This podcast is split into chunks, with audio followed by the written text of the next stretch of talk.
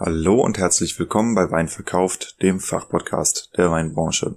Die heutige Episode ist entstanden in einem Seminar an der DHBW Heilbronn, das ich gemeinsam mit Professorin Martina Böhm und Lena Holzfahrt von der LVWO gehalten habe.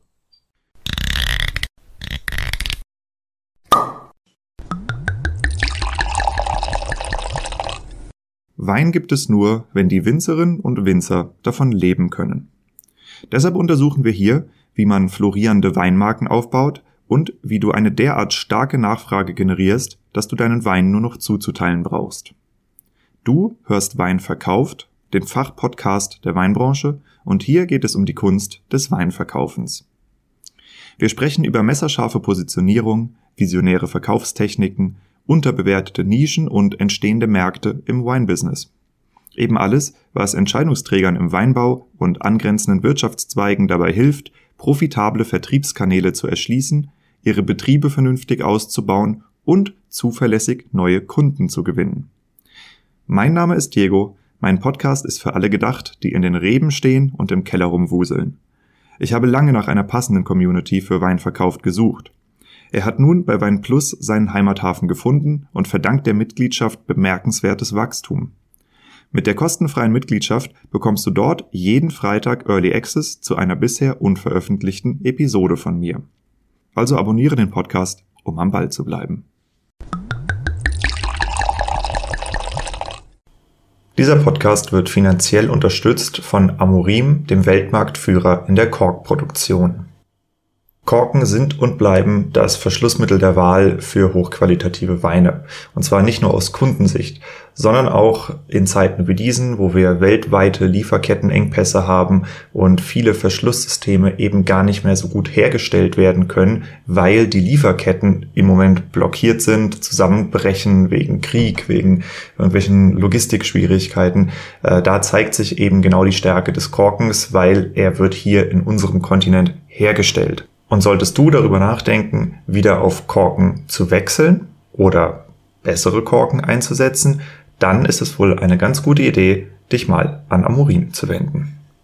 Wenn du mit Wein deinen Lebensunterhalt verdienst, egal ob als Winzer, Winzerin, Sommelier, Blogger, Fachjournalist, Händler, ähm, Dienstleister für die Weinbranche, dann habe ich hier was für dich und zwar das Weinverkauft Weinmarketing Netzwerk für Händler, für Sommeliers, für Weingüter, äh, aber auch für Fachmedien. Diese WhatsApp-Gruppen sind in letzter Zeit extrem durch die Decke gegangen. Es sind jetzt in den zwei Wochen seit Gründung schon über 250 Leute beigetreten und den Zugang dazu findest du auf meiner Homepage weinverkauft.com. Einfach ganz frontal auf das Banner drücken zu den WhatsApp-Gruppen oder weinverkauft.com slash WhatsApp eingeben oder auf den Link in den Show Notes klicken.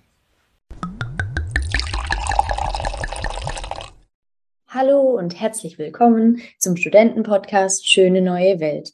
Mein Name ist Nathalie, ich bin 27 Jahre alt und ich studiere Weintechnologiemanagement an der Dualen Hochschule in Heilbronn und an der LVWO in Weinsberg.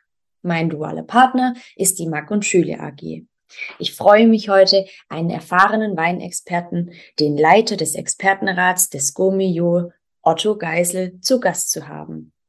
Wir sprechen heute über die Relevanz und das Potenzial der Rebsorte Trollinger in der Zukunft. Hallo und herzlich willkommen, Herr Geisel. Ich freue mich ganz arg, dass Sie sich Zeit genommen haben für mich und für alle Zuhörer, die zuhören, wenn es heute um das Thema Trollinger geht. Ähm, zunächst ist es wahrscheinlich für alle Zuhörer interessant, ähm, Sie mal persönlich kennenzulernen. Erzählen Sie uns gerne mal was über Ihren beruflichen Werdegang. Vielleicht, was waren die wichtigsten Meilensteine, die ähm, für Sie prägend waren? Ja gut, ich habe ähm, ganz normale Schullaufbahn gemacht bis zum Abitur. Hatte ursprünglich mal vor zu studieren, hab mich, bin aber in der Gastronomenfamilie aufgewachsen und dann doch entschieden, mal zumindest reinzuschnuppern. Das Reinschnuppern ist dann über ein Praktikum in eine Kochlehre gemündet im Schwarzwald, wo ich dann sehr viel Freude hatte, sehr viele interessante Leute kennengelernt habe und darunter eben auch Menschen, die sich mit Wein auseinandergesetzt haben, was bis, bis zu dem Punkt für mich kein Thema war. Also das Thema bis zum oder bis nach dem Abitur war eher Bier als Wein. Und dann kam ich aber zu einem, zu einem außergewöhnlichen Gastronomen, das ist der Günter Seeger, den würde ich auch als Mentor sehen, der dann nach Amerika gegangen ist, dort eine große Karriere gemacht hat, ausgezeichnet wurde als bester Koch in den USA, dort die Farmers Markets eingeführt hat. Und der hatte eine ganz große Affinität zum Thema Wein und hat mich dann halt immer probieren lassen, wenn die Gäste ein bisschen was übrig gelassen haben oder wenn beim Dekantieren einfach ein gewisser, ähm, wie soll ich sagen, noch ein bisschen was in der Flasche war. Und das hat dann dazu geführt, von, von, vom Schwarzwald aus ist man auch schnell in Elsass, äh, erste gastronomische Gehversuche dort in guter Gastronomie, Sternegastronomie, in Ammerschwer bei Biergärtner oder Heberlin und dann rutscht man so automatisch in das Thema rein. Dann war ich auf der Hotelfachschule in Lausanne und Genf, habe dann dort Französisch, äh, war die Unterrichtssprache, relativ gut sprechen gelernt und das hat mir dann den großen Vorteil gegeben, von Genf aus nach Burgund zu fahren, ins Rhonetal, in die Provence. Und das war natürlich super, wenn man da die Landessprache gesprochen hat, hat man eine ganz andere Offenheit erlebt und die meisten Weinleute waren dann so offen, dass sie einen gleich zum Mittag oder zum Abendessen eingeladen haben. Also das war dann teilweise schon eine ganz außergewöhnliche Erfahrung. Und daraus haben sie Freundschaften und Netzwerke gebildet, die bis heute halten. Ja, das ist so im Großen und Ganzen die Geschichte, Ausbildung und, und Liebe zum Wein, die beginnende. Genau, perfekt. Sie haben jetzt schon den, ähm, den Mentor, einen Mentor angesprochen vielleicht noch mal kurz, ähm, also was der vom Beruf war, das hatten Sie schon gesagt, aber warum war der so ähm, inspirierend für Sie? Ähm, genau. Der Günter Seeger hatte ein Restaurant, das Restaurant Hoheneck. Ähm, das war im Grunde zwischen Pforzheim und Kalf, also so beginnender Nordschwarzwald und war damals das höchst bewertete Restaurant in, in dieser Gegend hatte einen Stern. Zu einer Zeit, wo das Hotel Barreis noch gar kein à la carte Restaurant hatte. Ähm, und er war sicherlich ein Pionier und hatte auch sehr, schon sehr gesundheitsbewusst und auch ähm, gekocht, beispielsweise ohne Sahne, ohne viel Butter, sehr, sehr darauf bedacht, dass es den Leuten gut geht. Und dazu hat es immer exzellenten Wein gegeben. Also die besten Sachen aus Burgund und Bordeaux natürlich, aber auch die besten Dinge, die besten Dinge aus der Region. Und das war dann schon einmalig. Also diese, diese, diese Chance, die hat sich mehr oder weniger, wie soll ich sagen, zufällig ergeben. Ich kannte ihn vorher nicht. Ich habe ihn kennengelernt durch einen gemeinsamen Freund. Und das war schon für mich so, würde ich mal sagen, einer der großen Wegweiser. Der hat dann auch gesagt, du musst in die Schweiz um den Beruf noch weiter richtig zu lernen. Und aus der Schweiz ist dann eben noch dieses Netzwerk entstanden. Mhm. Mhm. Ähm, genau, Sie haben schon gesagt, da ist auf jeden Fall nicht nur ein Interesse, sondern auch einfach eine Liebe für Wein dann entstanden. Ähm, welcher Wein würde denn Ihre Persönlichkeit äh, widerspiegeln? Also es muss jetzt kein konkreter Wein sein, es könnte auch eine Weinart sein. Ja, Weinart, also was mir, was mir gut gefällt, im Grunde sagen wir mal so, Wein ist immer eine situative Geschichte. Also wenn es jetzt ein warmer Nachmittag ist im, im Sommer, wird man keinen, keinen schweren Barolo trinken, was vielleicht sonst meine, meine große Liebe wäre. Da kann also ein einfacher Rosé natürlich auch der beste Wein in dem Moment sein. Aber wenn ich wenn es zuspitzen würde, dann sind schon Weine, die die ein gewisses Entwicklungspotenzial haben. Also Weine, die, die sich über Jahre äh, verändern und nicht auf Primäraromatik äh, setzen und irgendwelche Trends abholen, wie jetzt sage ich mal, ähm, dass alles ein bisschen nach Sauvignon riecht, das ist nicht mein Ding.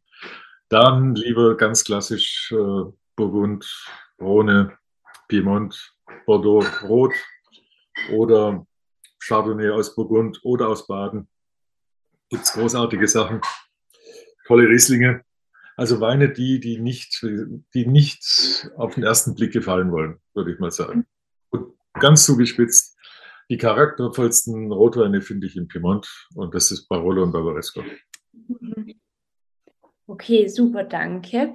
Ähm, wir wollen ja heute über das große Thema Trollinger sprechen und ähm, Hintergrund dazu ist eben, dass der Trollinger immer weiter an Image und auch an Rebflächen, vor allem in Baden-Württemberg, eben verliert. Und man fragt sich so ein bisschen, ähm, kann man das noch retten oder ist es noch zu retten oder ist der Zug abgefahren ähm, und ist es vorbei und muss man sich einfach von dieser Rebsorte dann auch verabschieden und muss auf andere internationale Rebsorten ähm, bauen? Jetzt so die Eingangsfrage für Sie, wann und ob würden Sie zu einem Trollinger greifen? Ja, Trollinger ist, äh, ist ein Phänomen. Trollinger ist eigentlich der perfek perfekte Allrounder. Ähm, und deswegen überhaupt nicht nachvollziehbar, warum dieser Wein leidet in äh, der Wahrnehmung der Menschen. Ähm, ich bin gerade in Südtirol und da haben wir das Pendant dazu mit dem Vernatsch. Ähnliche schwierige Entwicklung in den letzten 20 Jahren. Südtirol war mal das größte Rotweinland, südlichste und größte Rotweinland von Österreich und ist heute das nördlichste Weißweinland von Italien. Das ist der Wechsel in den letzten 100 Jahren. Und ähm, hier sieht man aber inzwischen, dass der Trollinger bzw. der Vernatsch seine Rolle wieder findet. Und das ist ja interessant, darüber zu sprechen, warum das so ist. Ich kann es also ganz kurz gesagt zum Trollinger nicht verstehen, dass man die Vielseitigkeit, die der Trollinger bietet, im Einsatz. Ähm, ob das jetzt zu exotischen Speisen ist, die das lieben, also besonders wenn was in die Schärfe geht. Schärfe hasst hohen Alkohol, weil Schärfe und hoher Alkohol gibt eine schlechte Kombination. Mal ganz banal gesagt, es brennt. Noch mehr. Ist unangenehm. Deswegen sucht man beispielsweise zur thailändischer Küche durchaus eher leichte Weine oder im Weißweinbereich sogar äh, ja, restsüße Weine, Kabinette etc. Wäre der Trollinger gut gekühlt, perfekt. Trollinger eignet sich als, als kommunikatives Getränk. Er passt natürlich zu traditionellen Speisen hervorragend. Ich finde ihn im Winter genauso toll wie im Frühjahr oder im Herbst oder im Sommer. Er hat einfach ein Imageproblem, glaube ich, weil er, weil er so ja, vielleicht auch festgemacht wird mit älteren Menschen, mit, ja, mit so ein bisschen auch spießigen Ambiente. Äh, die Verpackungsform ist nicht immer glücklich. Ne? Literflasche mit Drehverschluss ist mal mit Sicherheit die hässlichste aller Verpackungsformen. Da würde ich sogar Tetrapack noch vorziehen. Ähm, ja, das sind viele Gründe, aber über die können wir noch im Einzelnen sprechen. Genau. Ja, also auf jeden Fall ganz interessant, weil Sie das jetzt gleich angesprochen haben mit dem Vernatsch. Ähm, Sie waren bei dem Vernatsch Cup 2020 dabei. Ähm, vielleicht könnten Sie berichten, was war die Intention auch von diesem, von dieser, ich sage jetzt mal Preisverleihung? Ähm, meinen Sie, da das hat den Vernatsch auch auf seinem Weg nochmal bestärkt, solche Auszeichnungen oder so Experten, die dort zusammenkamen und darüber gesprochen haben.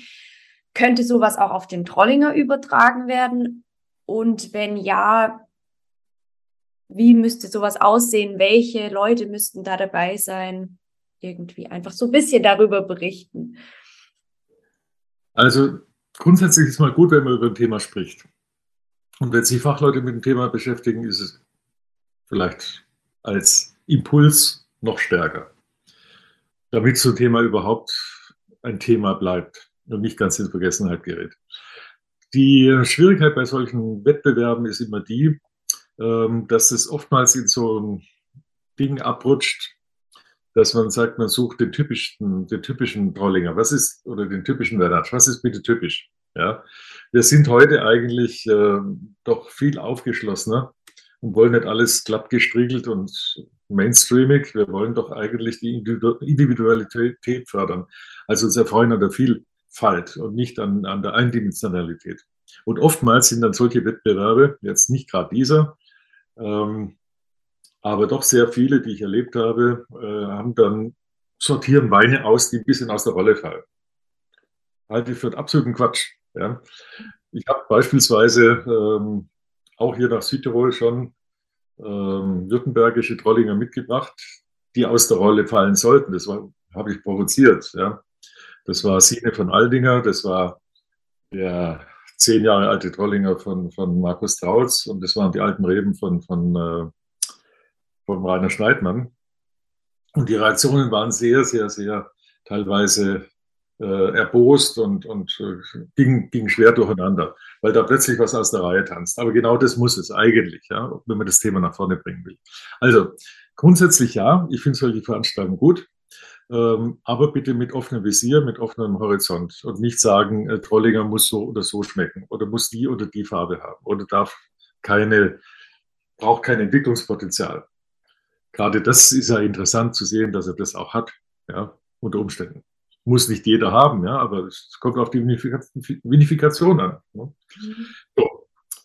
Insofern solche Wettbewerbe sind gut, weil das Thema im Gespräch bleibt. Es darf aber kein Expertenwissen werden, weil Trollinger ist ein Getränk, das, glaube ich, ähm, viele Leute anspricht. Und ein gutes Beispiel sehe ich gerade in Amerika. Also viele Südtiroler Kellereien sind ausverkauft mit ihrem Vernatsch, plötzlich seit letztem Jahr, weil man in Amerika die sehr gehaltvollen, kräftigen Napa Valley, Cabernets und so weiter ein bisschen dick hat oder zumindest äh, da eine gewisse Abwechslung sucht. Und da ist der Trollinger, plötzlich der Vernatsch in Amerika in aller Munde, in der Top-Gastronomie, in den Top-Weinbars mhm. als die heißeste neue Entdeckung von Old Europe. Ja. Mhm. Ja, äh, ja, Sie sagen da jetzt äh, was ganz Interessantes, dass, dass das einfach auch so umkehrbar ist, scheinbar schon, ein Image ähm, meinen Sie, dieser Image-Transfer passiert über die Nische oder könnte das auch, also muss der Trollinger dann irgendwie was ganz Besonderes haben, damit er überhaupt wieder ins Gespräch kommt? Ähm, oder braucht er das nicht? Und ähm, andere Expertenmeinungen sind dafür wichtig? Oder wie, wie könnte sowas funktionieren? Also Anerkennung ist immer dann hilfreich, wenn sie von außen kommt. Der Prophet im eigenen Land äh, ist bekannt, gilt nicht viel und es, es, kostet unheimlich viel Anstrengung und Mühe. In einer Region, wo sich so ein Gedanke verfestigt hat, dass das eigentlich nur ein Getränk ist für alte Leute, dass das meistens in irgendwelchen scheußlichen Gläsern serviert wird, eben aus diesen furchtbaren Flaschen, wie vorhin schon gesagt, die da irgendwo auf dem Buffet noch rumstehen und der Wein sowieso viel zu warm ist, ähm, ist es schwer. Wenn die Anerkennung von außen kommt, ist es einfacher. Mhm. Also so dieser Amerika-Effekt hilft momentan hier schon. Mhm. Und ähm, ich würde mir vorstellen können, dass wenn es gelingt, den Trollinger in der Berliner Weinszene, in der, wo es einfach fantastische Weinbars gibt, was man vor 10, 15 Jahren nicht gedacht hätte. Vor 10, 15 Jahren hat man gedacht, Berlin ist die unkulinarischste Stadt von Deutschland. Und inzwischen hat sie eine unglaublich lebendige Szene und setzt Trends. Ja? Und da könnte sicherlich auch ein Trend sein, in einem schicken Glas serviert, ein toller Trollinger äh, in der richtigen Temperatur, die halt nicht über 16 Grad ist, sondern eher drunter, ähm, dann, dann würde das schon passen. Und dann könnte ich mir vorstellen, dass diese Welle auch nach Stuttgart, nach Heilbronn oder wo auch immer hinschwappt. Mhm. Einzeln blüht es ja schon. Es gibt ja durchaus ein paar Verfechter, die das schon, schon zelebrieren. Und man darf ja nicht äh, ähm, verkennen, dass gerade die, den Aldingers mit dem Sine ein, ein Riesenwurf gelungen ist und das auch schon etliche Nachahmer gef gefunden hat und das schon auch einen Zugang hat für die junge Szene. Aber daran, daran müsste man mehr arbeiten. Daran müsste man mehr arbeiten. Mhm. Also ich sage es mal auf einen Punkt gebracht. Den Trollinger für die Berliner Weinszene verkaufsfähig machen. Mhm. Und das ist sicherlich nicht in der scheußlichen Literflasche mit Schraubverschluss. Mhm. Ich glaube, das ist auch gerade ein Thema der Genossenschaften in Württemberg, dass die noch unglaublich viele äh, Genossen haben, die eben Trollinger Flächen haben. Und ich glaube, gerade für die ist das ein Thema, ähm, wie, wie kriegen wir den jetzt noch verkauft? Sehen Sie da Möglichkeiten oder muss hinter so einem Trollinger ähm, eine Geschichte wie vom Aldinger stecken oder eine Person wie der Schneidmann? Also einfach ähm, irgendwie einen Mehrwert dahinter stecken, wie der wird jetzt durch die Genossenschaft abgefüllt, hier kauft den. Also Genossenschaften sind mal per se kein Makel, ja, auch wenn das manche so empfinden wollen. Aber Genossenschaften haben ja eine lange Geschichte. Da haben sich vor in der Regel über 100 Jahren ja Menschen zusammengetan, die tolle Lagen haben, wo die Genossenschaft, ja, sage ich mal, äh, das Verkaufsinstrument in erster Linie war. Und da große Potenziale sind und, und vielleicht in Deutschland mehr schlummern als gehoben sind. Hier sei auch der Vergleich mit Südtirol erlaubt. Ist es ja nicht, nicht einsehbar, dass das gleiche Prinzip in einem ähnlichen Kulturkreis wie Deutschland, wir sprechen ja die gleiche Sprache in Südtirol, sind 200 Kilometer entfernt, in zwei Stunden sind sie da, dass hier die Genossenschaften Auszahlungspreise haben, die man in Deutschland sich gar nicht vorstellen kann. Ja? Ich höre gerade ähm, vom Badischen Winzerkeller, dass die so in Richtung 6000 Euro sich bewegen ähm, oder da schon gelandet sind. In Südtirol, ob das die Gierlaner sind, die mit 25, 26, 27.000 Euro pro Hektar äh, auszahlen oder ob es die Terlaner sind, die deutlich über 30 sind, bei, bei manchen Spitzenerzeugern über 50.000 gehen, ähm, mit ähnlichen Rebsorten. Ja, ist ja, hier gibt es Weißburgunder, hier gibt es äh, äh, Grauburgunder, hier gibt es äh, Chardonnay und es gibt äh, Trollinger, es gibt Spätburgunder. Also woran liegt das? Mhm. Ich glaube, es liegt an einzig und allein hier im Kopf, nämlich dass man in Deutschland meint, man müsse Wein produzieren für einen äh, Kunden, der nur bereit ist, 3,50 Euro oder unerheblich mehr auszugeben. Und wenn ich mit diesem Gedanken losgehe, dann kann das eigentlich auch nichts werden. Ich glaube nicht, dass Sie oder dass heute äh, Menschen, die sich für das Thema Wein interessieren, ob jetzt jünger oder älter, mit genau dem Preis im Kopf weggehen. Meine Erfahrung ist die, dass man heute Wein viel mehr situativ kauft. Also nicht auf lange Vor, äh, keine lange Vorratshaltung mehr hat, sondern man kauft sich den Wein just in time, wenn man braucht. Ob das jetzt ein Besuch bei den Schwiegereltern ist oder ein Picknick oder eine Einladung zum Geburtstag oder was auch immer. Und dafür sucht man Wein. Und da hat man keine äh, äh jetzt 3,50 Euro Preissegment, sondern man sucht den passenden Wein. Beim einen muss er ein bisschen wertiger ausschauen, beim anderen muss er ein bisschen unkompliziert und süffig sein. Picknick wäre Trollinger oder Rosé, ganz klar. Und ich glaube, das wird verkannt in Deutschland, ähm, dass der Weinkunde von heute, außer den Wirkungstrinkern, die liegen bei 11, 12 Prozent, die kaufen in einer Preisklasse ein, die sind dort angesiedelt, das ist keine Frage. Dass man mal da ein bisschen den Kopf frei macht und, und äh, sagt, wir produzieren jetzt einfach mal einen tollen Wein eine Selektion von alten Reben oder wir machen, was weiß denn ich, irgendwas Besonderes, mhm. besonders leicht oder ähm, mal unfiltriert abgefüllt, äh, mal ein bisschen im Holz ein Jahr äh, liegen gelassen und mal schauen, was dabei rauskommt. Also wenn man die Preisbremse löst und dafür die Kreativität äh, äh an diesen Platz äh, setzt, bin ich überzeugt, dass die Genossenschaften großen Erfolg haben werden mit, mit diesen Weinen. Weil, um mich zu wiederholen, Genossenschaft ist kein Makel an sich. Ja, wir haben jetzt schon so zwei interessante Sachen nochmal angesprochen. Zum einen, inwieweit ist eine Marke bei einem Wein wichtig und ähm, ist das dieser klassische, diese klassische Markendefinition oder steckt da einfach bei einem Wein noch viel mehr dahinter? Ähm, was würden Sie da sagen? Wie definiert sich Marke bei Wein? Es ist interessant zu sehen, dass es äh, anscheinend den Champagner Winzern oder dem Champagner-Konsortium gelungen ist, aus der Not eine Tugend zu machen, aus meist unreifen Trauben, zumindest in der Vergangenheit, ein Kultgetränk zu keltern aus verschiedenen Rebsorten, aus verschiedenen Jahrgängen, aus verschiedenen Lagen. All das, was äh, man sich in Deutschland gar nicht vorstellen kann, widerspricht allem.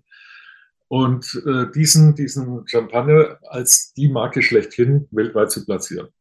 Gibt es auf den Fidschi-Inseln genauso wie, wie in Tibet. Ähm, überall gibt es Champagner und überall hochpreisig. Sie finden kein Champagner unter 10 Euro, gibt es nicht. Ja?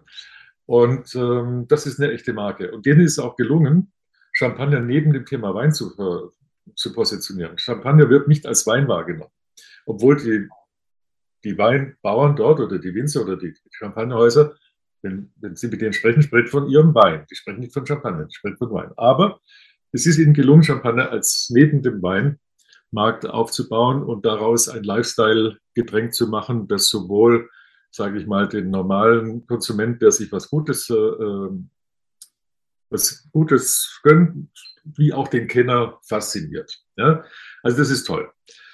Ich sehe eine ähnliche Entwicklung bei Rosé momentan international. laufen ja unglaubliche Investments in, in puncto Rosé. Und Rosé soll auch meines Erachtens aufgebaut werden als Marke neben dem Wein. Das ist das eine. Wenn ich jetzt den Wein anschaue, dann sehe ich Marken ganz große, wie jetzt Mouton Rothschild beispielsweise aus Bordeaux, die eine ganz klare Politik haben. Die haben einen Schlachtrost, das ist ihr Premier Grand Cru Glacé, den sie verkaufen für 50, 7, 800 Euro. Und dann haben sie im unteren Segment ihre einfachen Weine, die sie millionenfach verkaufen aus irgendwelchen Zukäufen. Da ist eine Marke ganz, ganz wichtig, natürlich. Und dann ist auch dieses Schlachthaus wichtig und das Chateau und wahrscheinlich auch der Baron oder die Baroness und so weiter und so fort. Und ein gewisses Storytelling und natürlich dann auch das Pferd, das den Weinberg pflügt und, und, und.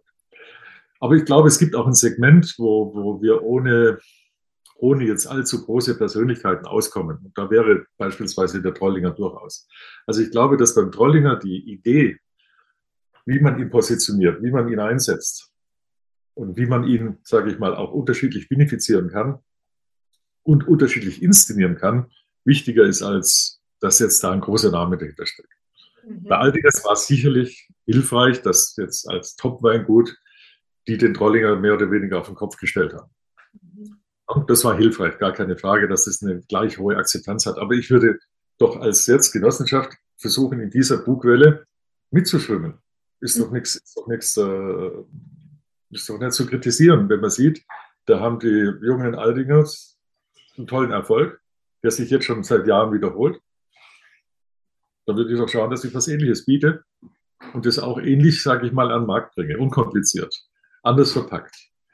Ja. Wie, wie, wie, gut ist denn die Idee, einen Wein Sine zu nennen, der ohne alles Mögliche auskommt und dann noch ein weißes Etikett, auf dem nichts draufsteht?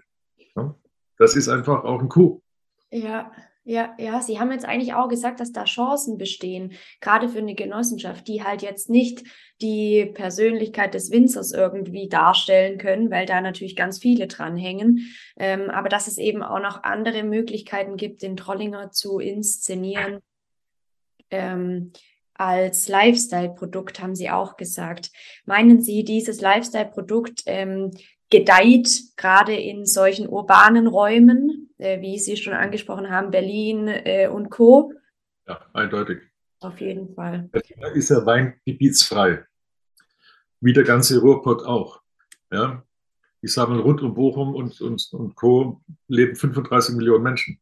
Mhm. Wo es ein Weingebiet gibt, die nicht verbildet sind. Ja? Die nicht sagen, es gibt nur badische Spätburgunder. Nein, die sind offen für alles. Ja? Ähm, und das ist in Berlin genauso. Die sind offen für, für Wein aus Dänemark, äh, wie Wein, äh, was weiß ich, äh, jetzt aus dem hintersten Zipfel von Spanien, aber genauso für eine lokale Spezialität aus Deutschland. Mhm. Also, wenn nicht wohl, äh, ich würde gerade Berlin als, als so, ein, so einen Platz sehen, wo man das gut inszenieren kann, auch als Genossenschaft. Mhm. Und Spezial für eine Weinbar beispielsweise. Mhm. Kann ja auch ein Sommelier mal äh, oder ein Weinbarbesitzer für sich eine, eine Selektion sich abfüllen lassen. Mhm. Warum sollte das möglich sein? Technisch ist es heute alles möglich, denke ich. Und damit sollte man spielen. Ne? Die, das Beispiel Südtirol zeigt es eben auch. Äh, die machen sehr viel über Selektion. Mhm. Ähm, machen sehr viel über Selektion und wenn es herausragende Lagen gibt, dann gibt es auch mal einen Lagenwein. Aber es sind mehr Konzeptweine, es sind mehr Selektionsweine in Südtirol als, als reine Lage. Ja, ja. Der Zugang zu solchen äh, ähm, Großstädten, urbanen Räumen wie zum Beispiel Berlin, ähm, gelingt der über Netzwerke oder wie würde man ähm, in so Restaurants einfach auch reinkommen? Da müsste man ähm, Kontakt eben zu wichtigen Sommeliers aufnehmen oder wie, wie funktioniert sowas in der Praxis? Also, ein Instrument, das immer funktioniert, das ist so ein bisschen auch, was eingehend Sie angesprochen hatten mit dem Bernatsch Cup. Warum äh, veranstaltet man nicht eine ähnliche, äh, eine ähnliche Sache, hochwertig mit jungen Sommeliers in der Jury, beispielsweise ein paar aus Berlin? Mhm. Aus München, aus Hamburg, aus Düsseldorf. Muss man halt mal schauen, äh, wer da ein bisschen Budget locker machen kann, dass man denen zumindest mal die, die Reisekosten und dann einen schönen Abend, äh, also Reisekosten übernimmt und einen schönen Abend gestaltet.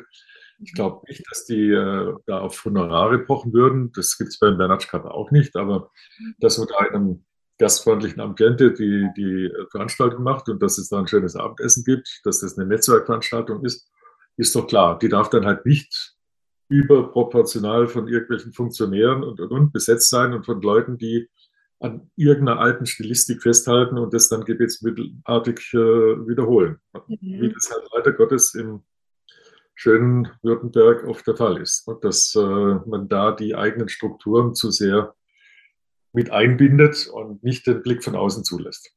Mhm. Sie hatten vorher noch ein ganz interessantes Thema angesprochen, dann ist es mir kurz entfallen gewesen, aber ich möchte nochmal drauf ähm, raus mit dem Rosé. Der Trollinger ist ja auch eigentlich die Sorte, die zu, für sowas geeignet wäre in Württemberg. Ähm, trotzdem wird es nicht gemacht, sondern er wird als Trollinger Lemberger abgefüllt. Sehen Sie die Rebsorte auch als passend, gerade für auf diesen Trend vielleicht mitzuschwimmen? Oder würden Sie sagen, das ist doch eher äh, für einen Rotwein geeignet?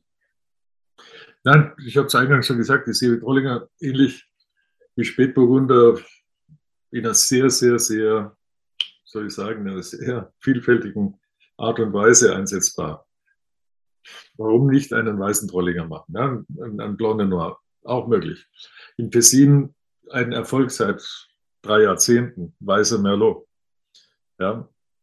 Äh, als Rosé wunderbar, wenn er eine gewisse Herbheit hat und nicht in Süße geht äh, und man diese Herbheit von Trollinger damit auch ein bisschen ausspielt. Als Sektgrundwein oder als Petnat herausragend. Mhm. Ähm, als Rotwein, als leichter Rotwein, aber auch als Selektionsrotwein, der mal zeigt, dass er nach zehn Jahren immer noch aufbaut mhm. ähm, oder aufbauen kann und dann sogar eine burgundische äh, Note bekommt, mhm.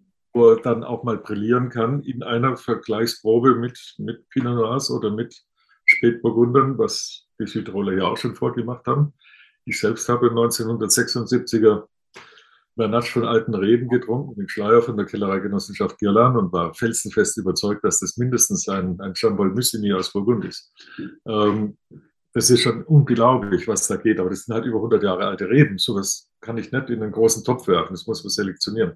Also wie gesagt, Trollinger reicht von mir von Weißwein, Petnat, Sekt, Rosé, leichter Rotwein, gehaltvoller Rotwein und vielleicht sogar eine Reserve, die dann nach sechs, sieben Jahren erst zeigt, was sie so drauf hat. Mhm. Das zu inszenieren, richtig auf den Punkt zu bringen, in die richtigen, ins richtige Food Pairing, mit den richtigen Sommeliers drüber zu sprechen, das zu kommunizieren, auch über Social Media natürlich. Das mhm. ist, liegt doch auf der Hand. Mhm. Mhm. Ähm, noch ein Thema, was ähm, ja, glaube ich, Württemberg an sich beschäftigt, ist, dass jetzt mit diesem The Land-Slogan versucht wird, Baden-Württemberg ähm, in, also touristisch attraktiv zu machen und irgendwie wieder in aller Munde zu bringen. Piemont hat es irgendwie in den letzten Jahren geschafft, aus einer Renaissance wiederzukommen oder sich wieder ähm, zu profilieren. Würden Sie sagen, Baden-Württemberg kann das schaffen? Wenn ja, wie ist sowas machbar? Also Baden-Württemberg hat schon mal ein gewisses Problem, dass das keine gewachsene historische Struktur ist. Ne? Das ist Baden und es ist Württemberg oder Württemberg und Baden. Aber Baden-Württemberg ist ein politisches Gefilde und nicht ein Kulturkreis. Und das ist mal, das ist schwierig, sowas zu kommunizieren. Das ist ein sperriges Wort. Der Land ist der Versuch, darüber einen Deckel zu machen und weder Baden noch Württemberg zu sagen und trotzdem beides zu meinen. Typisch politisch verordnet, ähm, typisch mit Staatsgeld finanziert.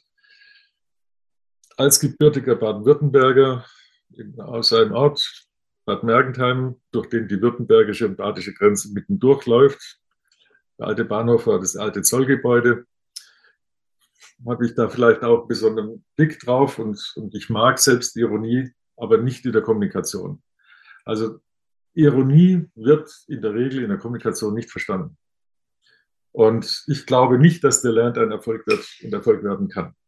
Also ich halte es für einen Rohrkrepierer auf gut Deutsch, ähm, der uns nicht in die Zukunft führt, Baden-Württemberg äh, bekannt zu machen als einen gastfreundlichen Ort, wo, wo es tolle Museen gibt, wunderschöne Orte, eine tolle Weinkultur, eine gute Gastronomie, neben der allseits bekannten Industrie.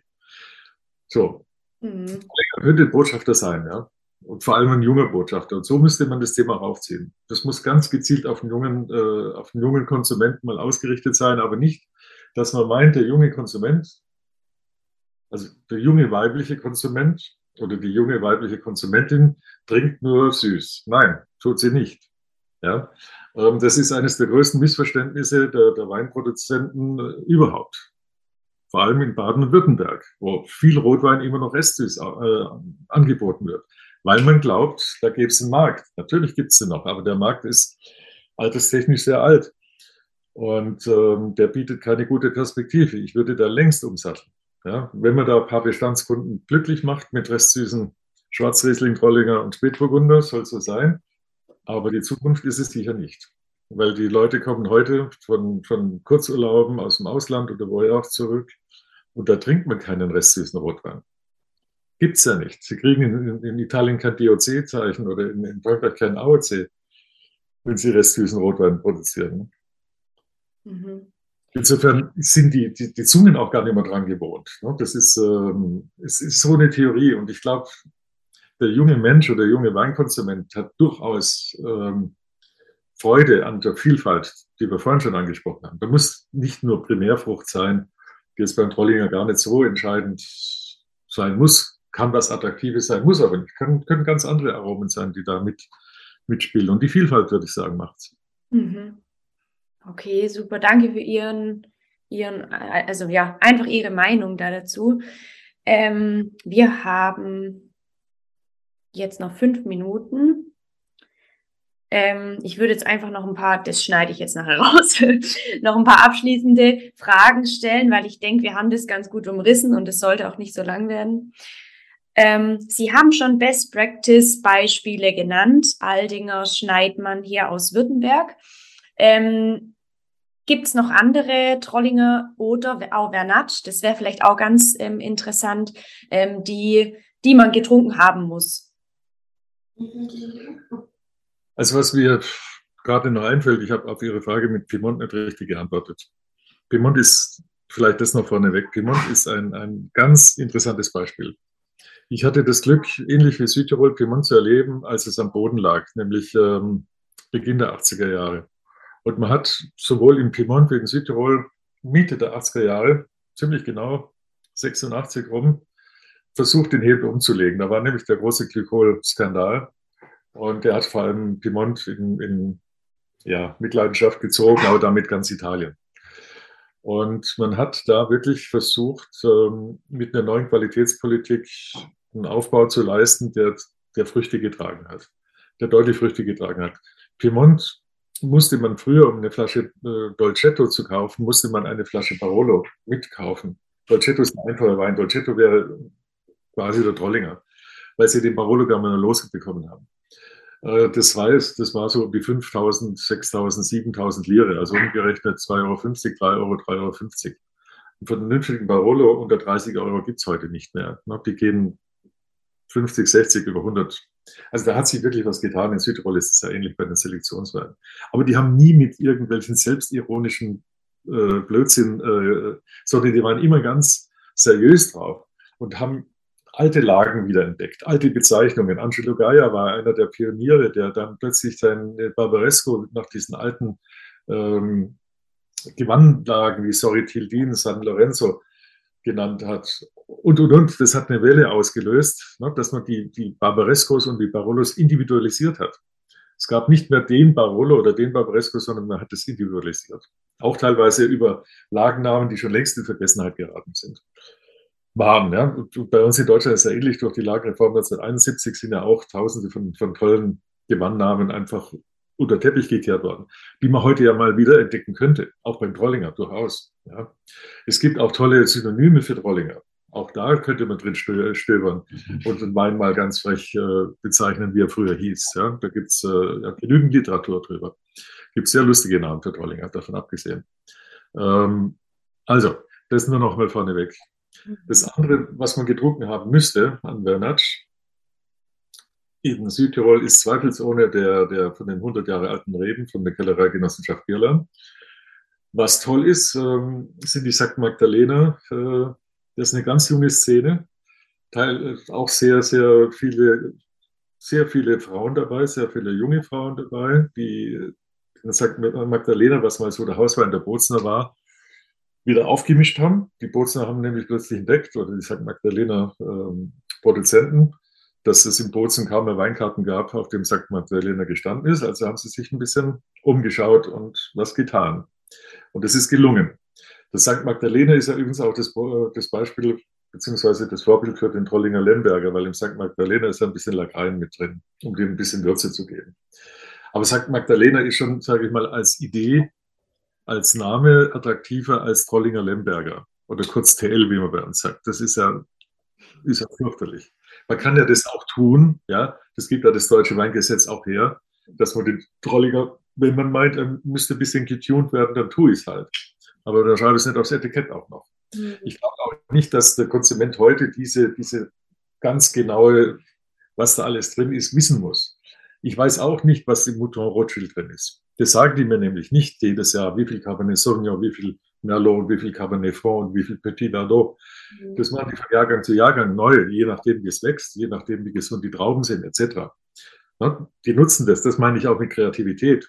Man kann dem Trollinger mal durchaus ein bisschen was mitgeben. Man kann ihn aber auch mal auch ein bisschen was nehmen, indem man, wie gesagt, als Blonde Noir macht und oder. Gut, es gibt in Piemont äh, den Grignolino und den, den Fraser, der so ein bisschen in diese Richtung geht, die auch eine Renaissance erleben, weil einfach von einer neuen, auch neuen Restaurantkultur, wo sicherlich das Noma in Kopenhagen mit einem, sage ich mal, ein großer Impulsgeber war und ist.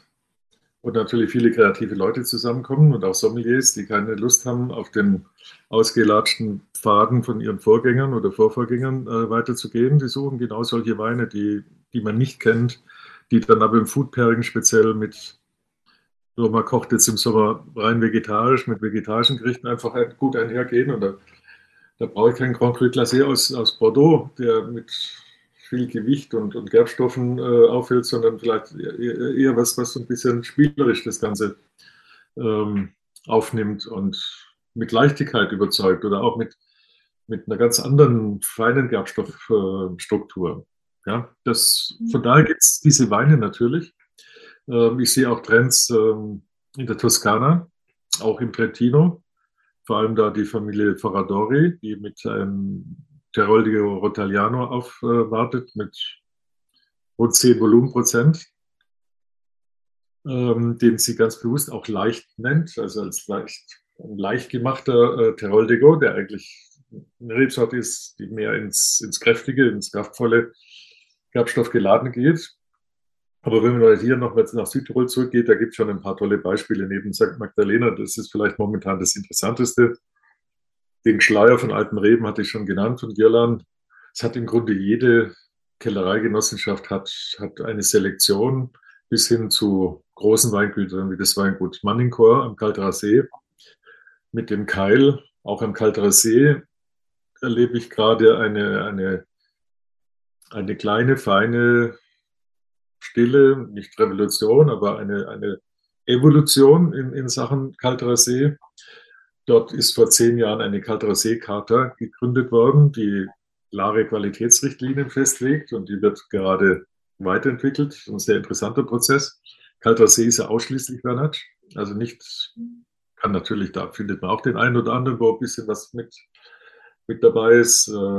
Wie gesagt, es gibt auch das Weingesetz daher. Aber auch dort ist man auf der Suche nach ähm, und mit großer Freude und auch Erfolg ähm, nach mehr Diversität, also einfach mehr Vielfalt. Und weil das, das wie gesagt, das auf ein, auf ein Ding zu gebürstete, das hat vielleicht früher in die Welt gepasst, wo man auch in ganz anderen Mengen vermarktet hat und der Konsument vielleicht auch noch anders drauf war.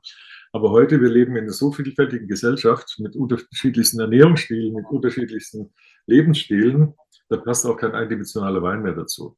Mhm. Ja, da gibt es tausend Beispiele, durchaus gerade in Südtirol rund um den Kalterer See, aber auch würde ich nennen, die, ähm, die Kellereien wie jetzt beispielsweise Kurtatsch, die auch äh, bekannt sind für, oder auch Tramin, alle, die bekannt sind für andere Weine, als jetzt für den Vernatsch, äh, an dem Thema einfach gefallen haben. Und der Erfolg in Amerika gibt ihnen ja momentan auch recht.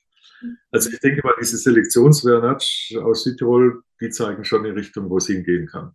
Mhm. Und ich habe jetzt gerade in den letzten Tagen ein paar probiert, so aus dem Jahrgang 2016, der ja auch, sage ich mal, als ein sehr guter Jahrgang ähm, bewertet wird. Das ist erstaunlich, wie schön sich die Vernatsch nach sechs Jahren zeigen. Mhm. Eine, die jetzt, sage ich mal, mit 7, 8, 9, 10, 11 Euro nicht furchtbar teuer sind. Ja. ja. Also viel Spaß, die machen können. Ja. Auch nach dieser Zeit, die man dann nochmal anders einsetzen kann. Und ja, das zeigt einfach das Potenzial von dieser Rebsorte ja. auch. Ja.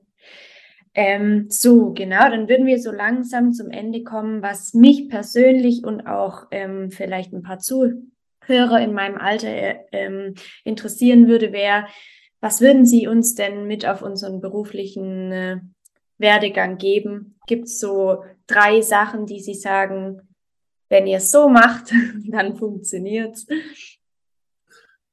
Ja, was sich immer wieder zeigt, ist, äh, wenn man das so macht, wie es einem selber am besten gefällt, ähm, funktioniert es am allerbesten. Ähm, weil es ist der, die Energie oder der Gründerelan, etwas selbst entwickelt zu haben und selbst zum Erfolg zu tragen, ist mit nichts zu ersetzen.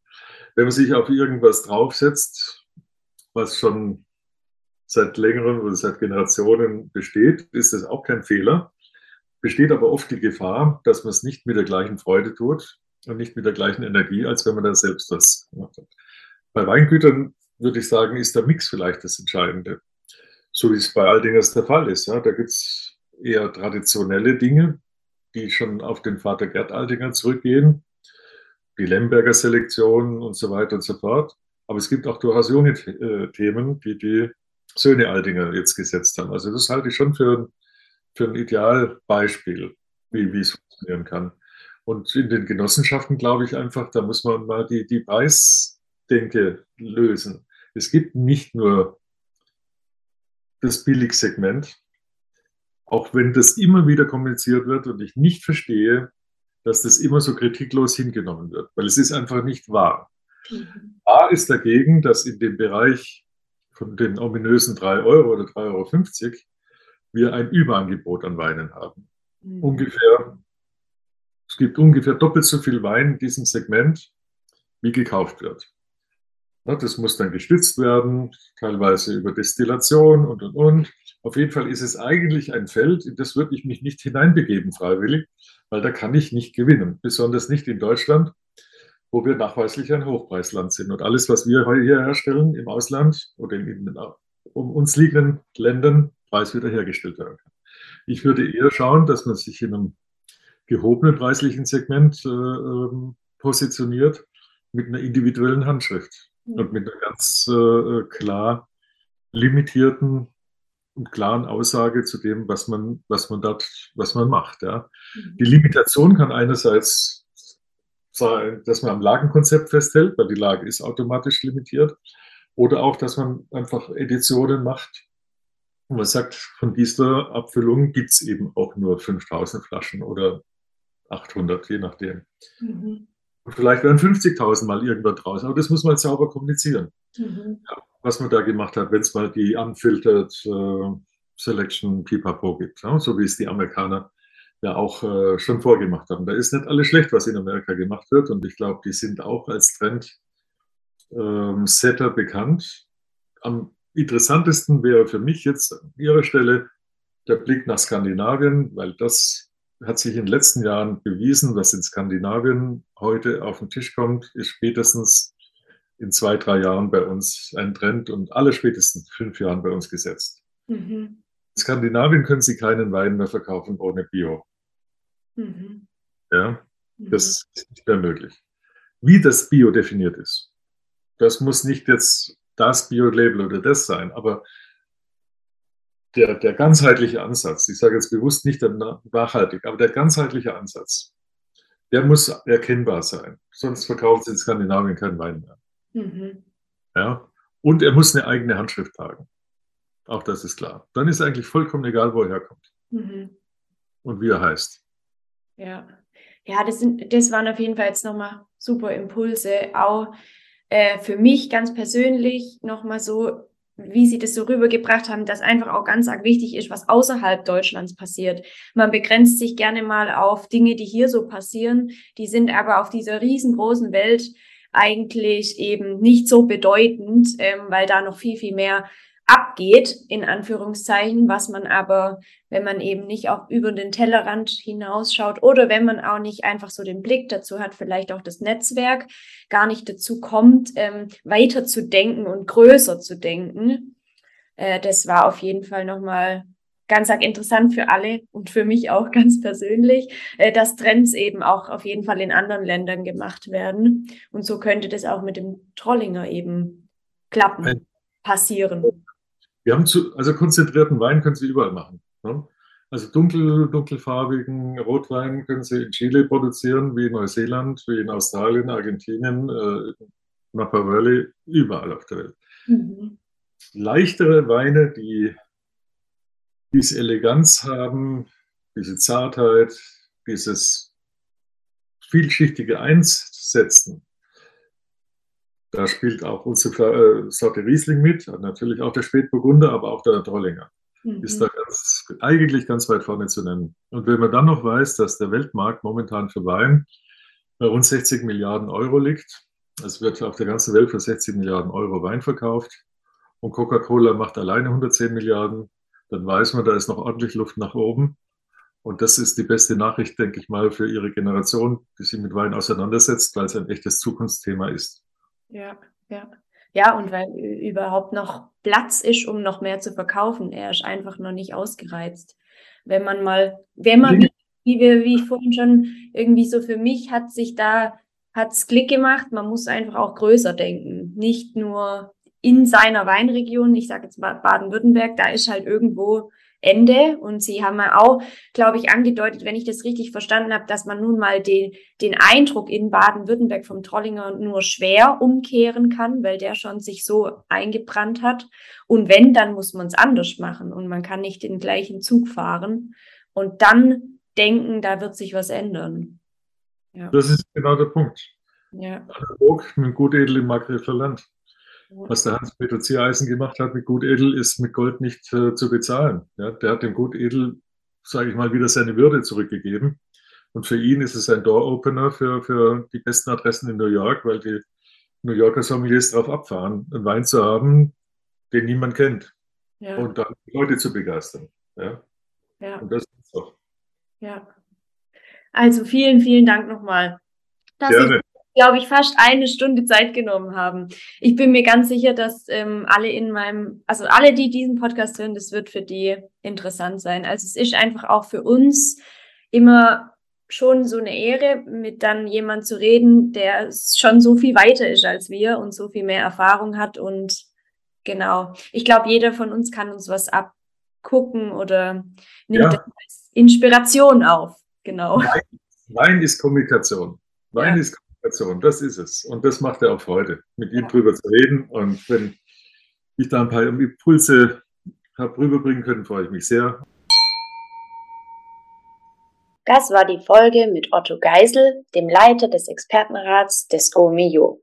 Ich hoffe, ihr konntet genauso wie ich neue Inspirationen, Ideen, Eindrücke mitnehmen. Vielen Dank an Frau Dr. Böhm für die Vermittlung zwischen Otto Geisel und mir und auch nochmal ein riesengroßes Dankeschön an Otto Geisel für seine Zeit, seine Eindrücke, seine Erfahrungen, die er mit uns geteilt hat und für sein Statement, dass Trollinger definitiv Potenzial mit sich bringt und in der Weinwelt relevant ist.